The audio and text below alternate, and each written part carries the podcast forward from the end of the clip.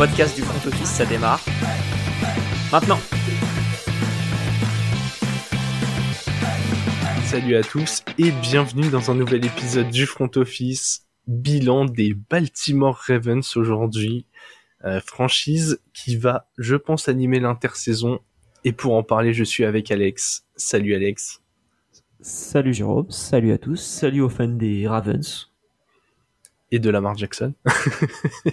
qui va être, je De pense, le Jackson. sujet. C'est possible. Comme d'habitude, le programme ne change pas. Euh, on compare les bilans 2021 et 2022. On voit un peu ce qu'on attendait d'eux avant la saison, ce qui s'est passé et comment ils vont pouvoir euh, appréhender l'avenir. Et Alex, Ouais. je te laisse la main.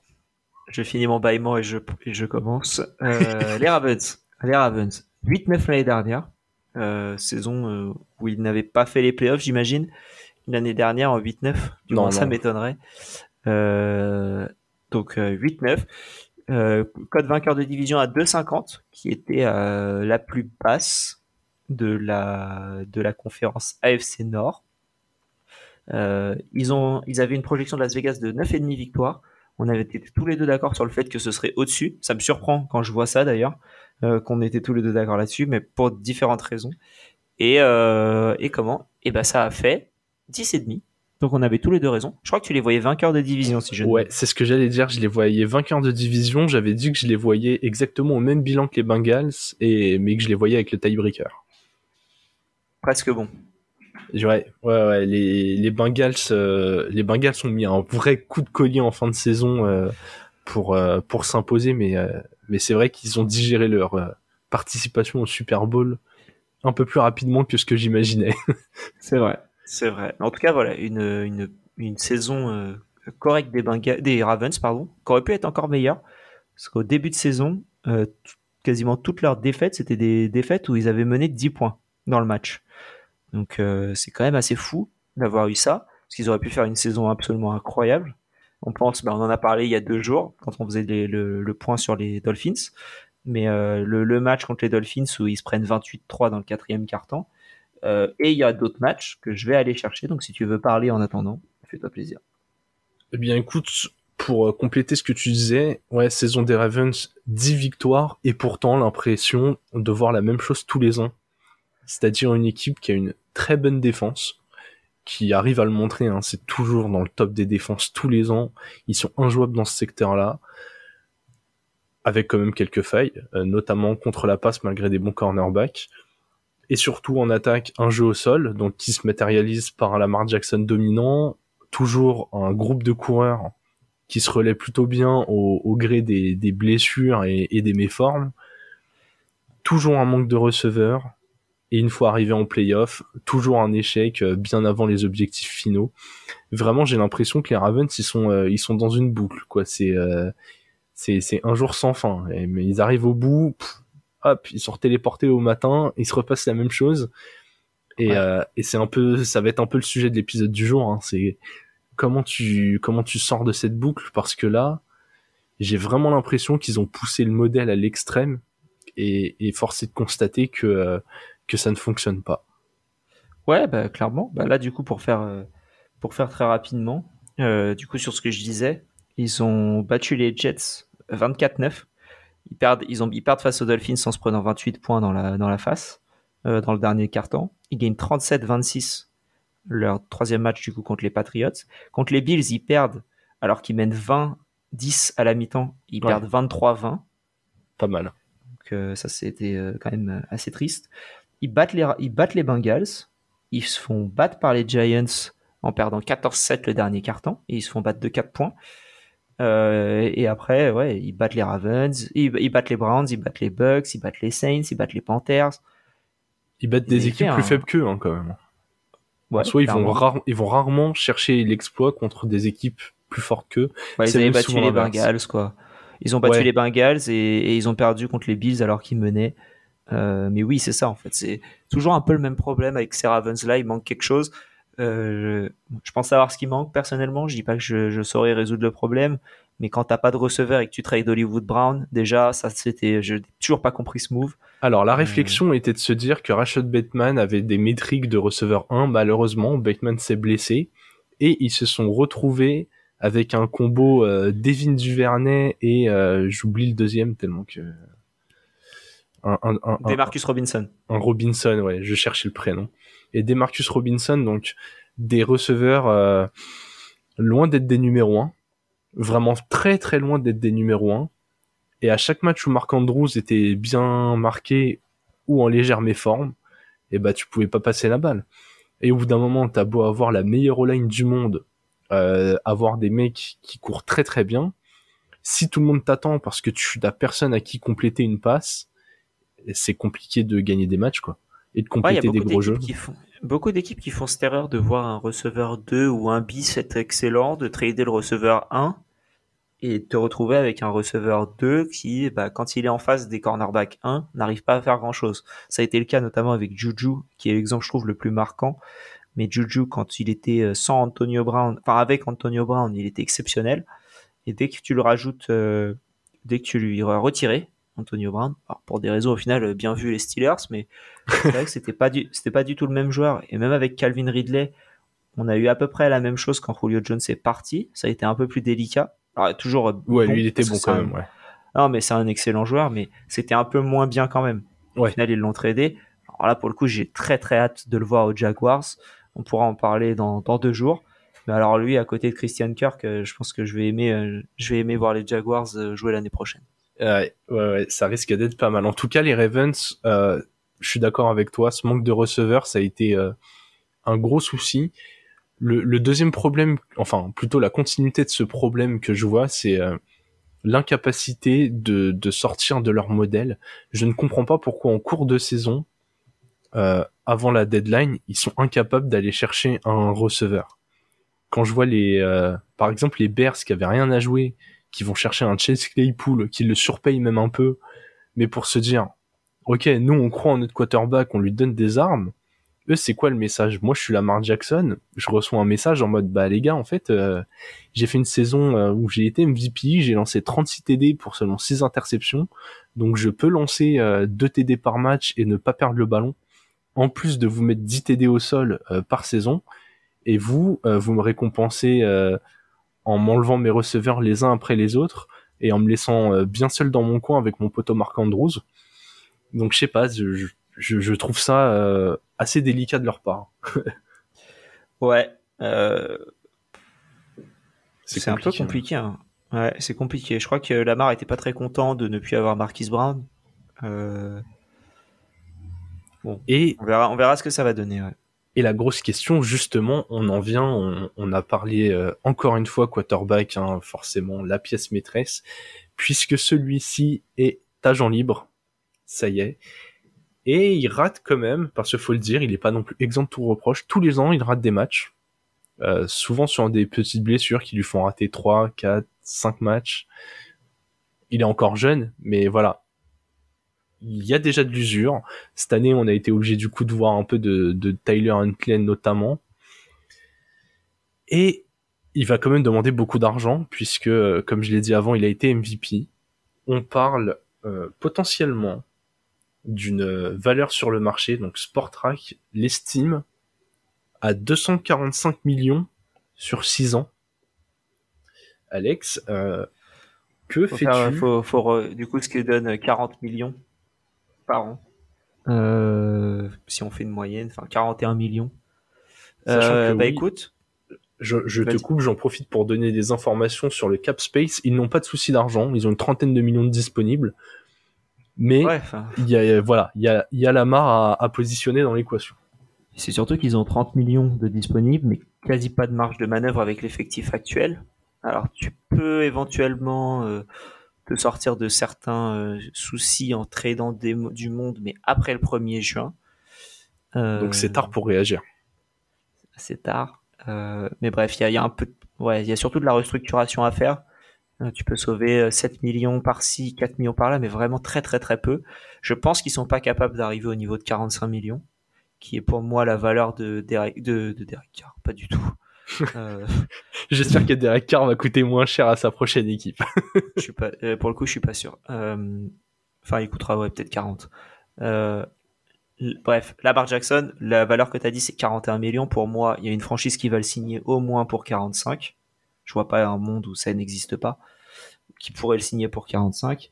Le franchise tag est 35 millions, si mes souvenirs sont bons. Donc déjà, c'est sûr qu'il y aura un tag qui sera mis quoi qu'il arrive sur la marque Jackson, parce que ce sera une valeur. Euh, bah du coup, il reste deux choix. Est-ce qu'on est sur tag on continue de discuter d'un contrat et pendant ce temps-là, on restructure ailleurs pour l'année prochaine ou on libère de la place dans le cap et on voit si on est capable de, de, de, passer à ce pas? Ou est-ce que justement le GM des Ravens va faire le même constat qui est le mien, et là c'est un avis totalement perso, que le projet est arrivé au bout, qu'ils l'ont poussé le plus loin qu'ils pouvaient, et que ça fonctionne pas, qu'il faut euh, tenter autre chose, et que du coup tu le tags pour le trader. Pour moi, tu le tags parce que tu peux pas le laisser partir gratos. Oui, ça c'est sûr. Donc déjà pour moi, il n'y a même pas d'option. Par contre, derrière, en, en 2024, tu as 84 millions de disponibles. Alors ça veut dire qu'il y a un manque du monde, mais je pense que tu peux faire un jeu de garantie qui fait en sorte qu'il est payé 25 euh, millions cette année et 45 l'année prochaine et t'en sortir à faire des, des signing bonus, etc. Je pense qu'ils ont moyen de le prolonger. La question c'est déjà de 1, c'est est-ce qu'ils veulent le faire? Pour moi, oui. Est-ce que Lamar veut le faire? C'est peut-être moins vrai. C'est un peu moins vrai. Ensuite, je suis du coup, euh, moi si j'étais Lamar, je me casserais le plus vite possible de Baltimore. Euh, je pense que c'est pas la, la franchise enfin ils ont bien montré, ils avaient 4 ans de Lamar Jackson en contrat rookie, ils ont absolument rien mis, enfin pour moi ils ont pas mis grand chose autour de lui, au du moins au niveau des, cibles. Il y avait Marc Andrews, ok, il y avait Hollywood Brown, ils l'ont dégagé, ils n'ont pas remplacé, ils n'ont pas investi plus que ça dans, des receveurs.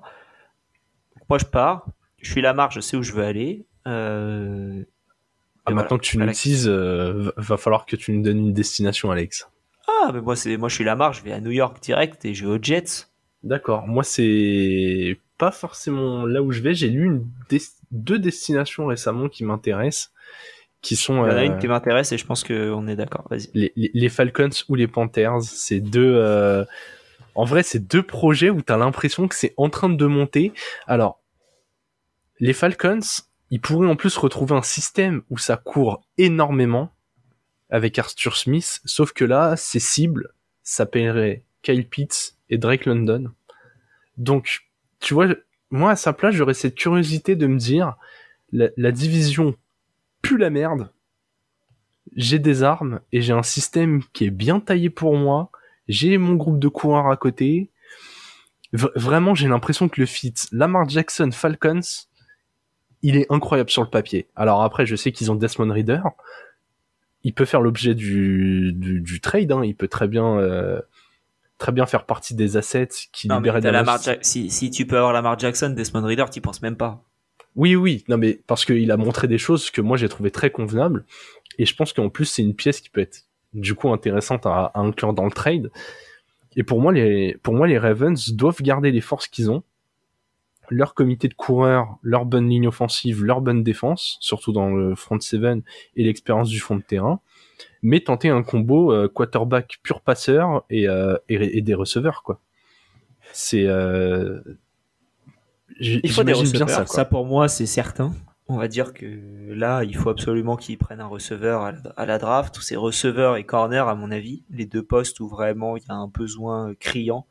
Je pense qu'ensuite tu pourrais être pas mal avec un petit running back. Euh, mais bon, pour moi, clairement, si tu peux aller euh, récupérer plein de pics de draft des autres équipes, trader Lamar Jackson, parce que je pense que tu vas le taguer là cette année, il faudra que tu le tagues l'année prochaine s'il signe pas. Jusqu'à quand tu le tagues, quoi. Bah, en fait, pour moi, là, faut le taguer pour le trader là, là. Je pense qu'il y a trop d'équipes qui actuellement recherchent un, un QB pour ne pas le faire là. Je pense qu'il y a tellement moyen de faire monter les enchères cette année si on prend l'ordre de la draft, les Texans en ont besoin, les Colts en ont besoin, euh, les Riders en ont besoin, les Falcons en ont besoin, les Panthers en ont besoin, les Saints en ont besoin, les Titans en ont besoin, les Jets en ont besoin.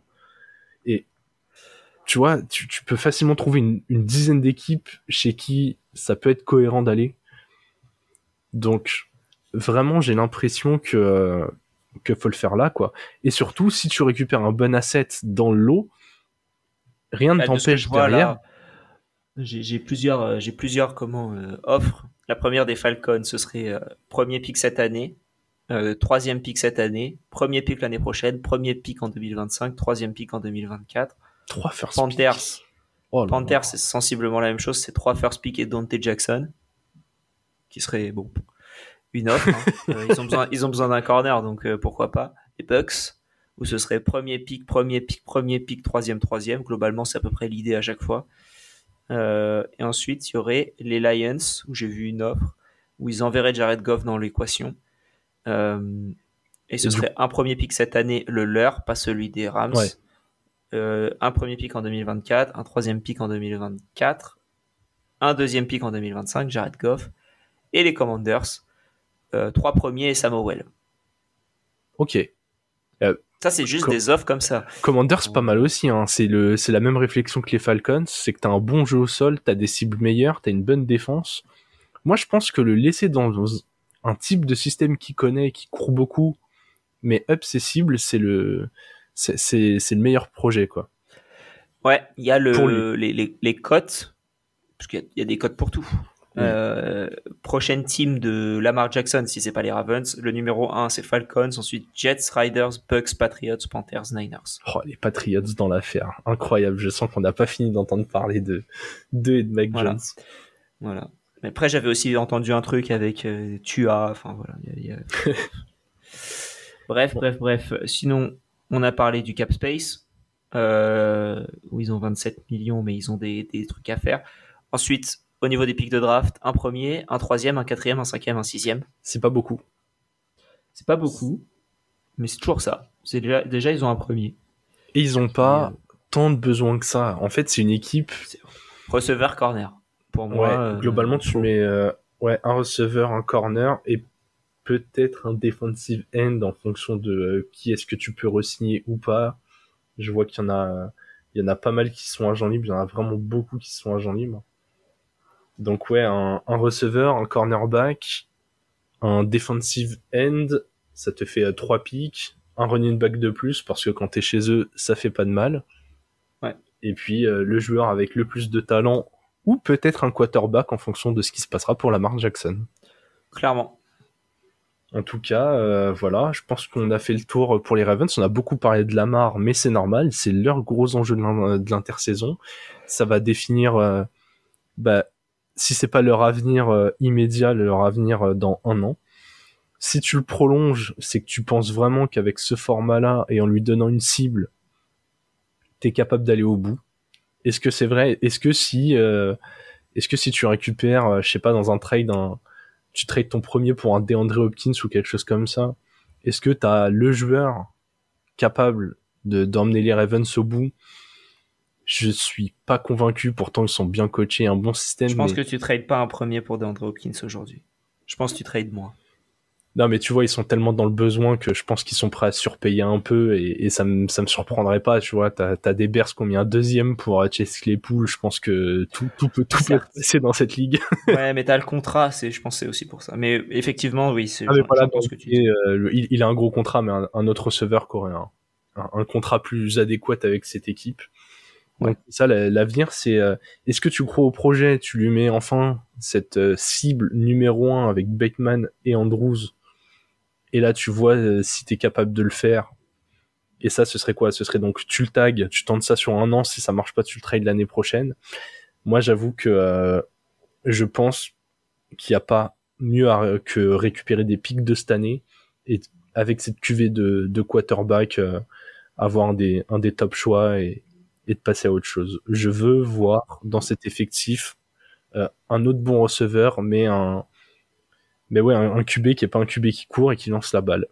pourtant, j'adore les QB qui courent, mais là, je pense que les Ravens, vraiment, faut qu'ils arrivent à se détacher de ça. Ouais, ouais, ouais. Mais il y a beaucoup de choses à changer, je pense. Et, c'est vrai que la philosophie, bon, peut-être qu'un jour elle changera et, on verra si, euh, si c'était la bonne idée. Mais c'est vrai que dans une ligue qui lance beaucoup, beaucoup la balle, c'est étonnant de voir encore une équipe comme les Ravens euh, s'obstiner à, courir, même quand tu vois que les, Seahawks continuent de courir, mais il lance la balle quand même. Et que les, comment l'autre équipe qui était vraiment une équipe qui courait tout le temps de philosophie et qui changeait jamais, c'était les Vikings, ont changé et ont pris le cap aussi de, de lancer la balle. Donc peut-être qu'un jour ça se fera, mais après Arbo s'accroche à son poste et plutôt bien. Ou bien, et c'est, je terminerai là-dessus. Si vous voulez aller au bout de la philosophie, arrêtez de me mettre des comités de coureurs où ils sont tous moyens. Allez me chercher Bijan Robinson. Mettez un vrai bulldozer là-dedans. Non, mais limite, toi, tu, tu signes deux running back de port. Ouais, ou voilà, genre, euh, va chercher Saquon, ce que tu veux, un mec comme ça, genre. Mets un vrai numéro 1 parce que si tu veux vraiment courir, faut pas que Lamar ce soit ton meilleur coureur et il est meilleur que qu'Edwards ou Dobbins ou même si Dobbins c'est bon hein. mais euh, mais dans ce cas-là si tu as envie de laisser une année de plus au projet tel quel prends un receveur vétéran euh, ou trois receveurs vétérans diversifie les cibles et, et mets un bulldozer au milieu quoi clairement, en tout cas je pense que euh, la durée de vie maximum restante à ce projet est d'un an quoi c'est éventuellement s'il le taxe année qui continue, mais après, euh, si ça marche pas une année de plus, euh, ça ira nulle part. Ouais, c'est ça, je suis d'accord. Eh bien, Alex, on va se laisser là-dessus puisque nous sommes tous les deux d'accord. On se retrouve dès demain pour l'épisode des Vikings. D'ici là, bonne fin de journée et vive le football.